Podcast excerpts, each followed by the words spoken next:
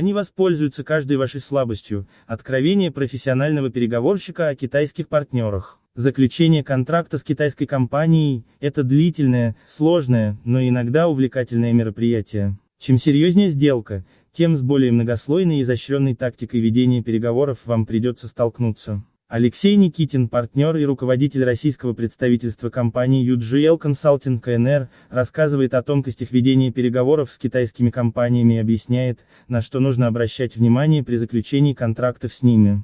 В чем специфика заключения контрактов в Китае?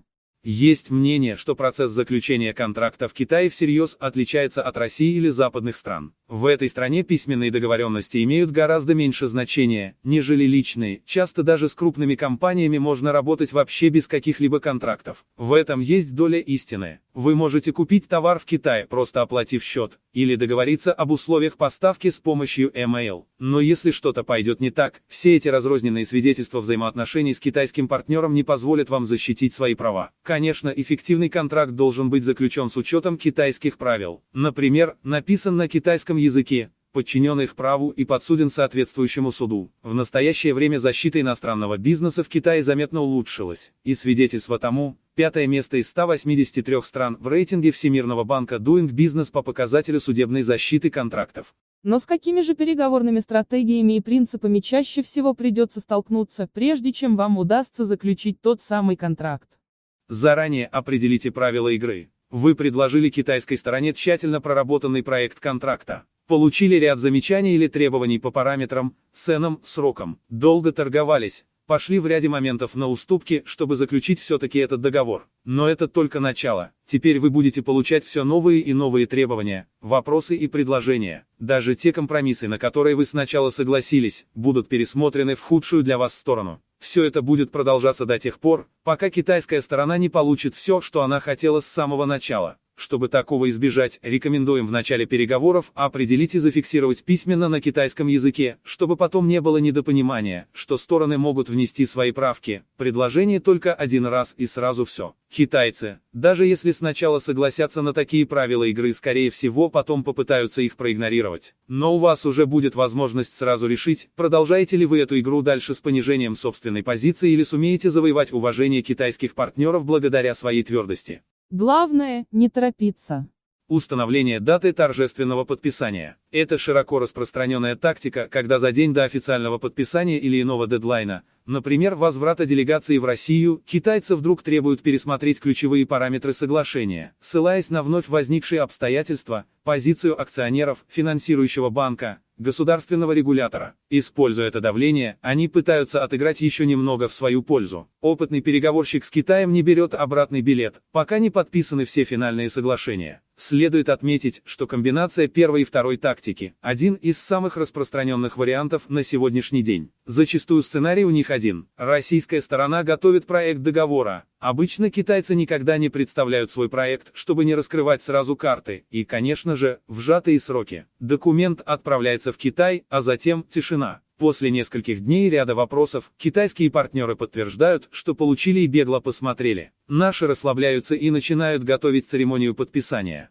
Но примерно за 7 дней до дедлайна приходит договор с правками от китайской стороны. Их обычно немного, однако, они фактически перечеркивают возможности что-либо требовать от ваших партнеров. А уже за несколько дней до даты подписания китайская сторона присылает контракт с обширными правками по большинству пунктов. Какие-то могут быть выделены в тексте, но чаще всего правки не выделяются вообще. В моей практике встречалось несколько интересных случаев. В договоре, который предусматривает длительное сотрудничество, например, производственный контракт, рассчитанный на 3-5 лет, прописывалась оговорка, что контракт может быть расторгнут китайской стороной в одностороннем порядке в любое время. При этом российские бизнесмены так поступить в свою очередь не могли. Форс-мажор. Стандартная оговорка в договоре о вероятности форс-мажора освобождает сторону от ответственности за нарушение обязательств в случае, если это нарушение вызвано действием непреодолимой силы, война, стихийное бедствие и так далее. В случае с Китаем эта оговорка о форс-мажоре освобождает китайскую сторону от обязательств в случае различных действий со стороны китайского правительства, банков.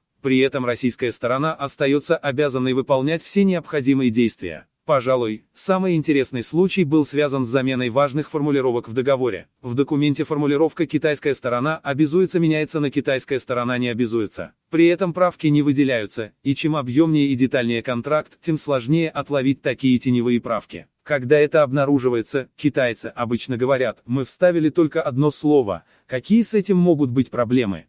Конечно же, все эти правки необходимо отвергать, ведь они делают контракт бессмысленным. Большинство компаний попадают в эту ловушку и изо всех сил пытаются успеть согласовать контракт в супержатые сроки. В таких обстоятельствах китайцы рассчитывают на две вещи. Во-первых, уступки, на которые будет готова пойти российская сторона, чтобы только успеть согласовать договор. Во-вторых, на ошибки, которые неизбежно будут допущены при работе с большим количеством правок на разных языках. Китайская сторона без сомнения использует их себе на пользу. Наилучший выход для вас в этом случае – отказаться вносить какие-либо поздние правки ваших оппонентов и пригрозить отменой сделки в том случае, если контракт будет меняться уже после согласования. Проявите мягкость и, скорее всего, снова столкнетесь с вышеописанной трехступенчатой схемой, но если сделаете вид, что уходите, можно ожидать, что китайские бизнесмены вернутся к вам с какими-либо более разумными предложениями. Забудьте о принципе вин-вин. Предыдущие тактики основаны на том принципе, что вы идете навстречу, рассчитывая, что ваш контрагент пойдет навстречу вам. Однако уступки не являются добродетелью для китайца, высокая личная конкуренция приводит к презрению слабаков. Китайцы хотят победить в каждом возможном пункте и воспользуются каждой проявленной слабостью. Если представители российской компании также из принципа не захотят идти навстречу, то переговоры могут ни к чему не прийти вообще. Помню один случай, когда переговоры между такими противоборствующими сторонами затянулись на несколько лет, хотя китайцы просили уступить всего в одном пункте контракта. Узнайте о полномочиях китайских переговорщиков. Тактика «всадник без головы» заключается в том, что спустя несколько дней переговоров обнаруживается, что представители китайской стороны не имеют полномочий окончательно согласовывать условия взаимодействия, им необходимо одобрение некоего босса или какой-либо материнской организации. При этом ваша сторона уже сделала определенные уступки в ответ на уступки контрагентов, однако оказывается, что они были не согласованы и не могут быть сделаны. Эта тактика настолько распространена, что в случае серьезных переговоров рекомендуем в первую очередь получить письменные заверения на китайском языке о полномочиях китайских переговорщиков, причем их лучше получить еще до прибытия российской группы в Китай. После заключения сделки китайцы могут вновь пересмотреть контракт. Зачастую доводы об отличии Китая от России, его обычаев, правил и законов сами китайцы могут использовать для того, чтобы специально запутать контрагента. Сам факт наличия специальных тактик для более успешного заключения сделок иностранных контрагентов с китайскими компаниями уже говорит о многом. Например, китайский дистрибьютор предлагает российскому производителю программного обеспечения полные права на зарегистрированный российской компанией в Китае товарный знак, обосновывая это тем, что таково исключительное требование китайского законодательства. Однако после просьбы предоставить соответствующие положения китайского законодательства, дистрибьютор сразу отступает и соглашается на требования производителя. Помните о том, что Китаю за последние 20 лет удалось достаточно успешно интегрироваться в мировое бизнес-сообщество. Он вступил в ВТО, ВОИС присоединился к Конвенции о международной купле-продаже товаров, а также всерьез усовершенствовал законодательство и методы государственного регулирования ведения международной торговли. Соответственно, правила игры для бизнеса стали гораздо более понятными, предсказуемыми и схожими с международными. Самое интересное, что после подписания контракта переговоры не заканчиваются. С одной стороны, китайцы считают, что постоянное ведение переговоров – это свидетельство здоровых бизнес-отношений между партнерами. С другой стороны, не удивляйтесь, если после подписания контракта китайская компания сразу заведет речь о пересмотре каких или его базовых параметров, ссылаясь на появление новых обстоятельств. Им просто хочется продолжать с вами общение. И будьте внимательны в тех случаях, когда после подписания китайцы заводят речь об уточнении, корректировке неких мелочей в контракте. У всех еще свежи воспоминания о тяжелом переговорном процессе. Поэтому никто не хочет погружаться в детали, и, прикрыв глаза, соглашаются на корректировки китайской стороны. Впоследствии эти мелочи могут вылиться в большие проблемы, так как окажется, что маленькие изменения привели к серьезному сдвигу в балансе интересов сторон, и придется подбирать стратегию налаживания взаимоотношений заново.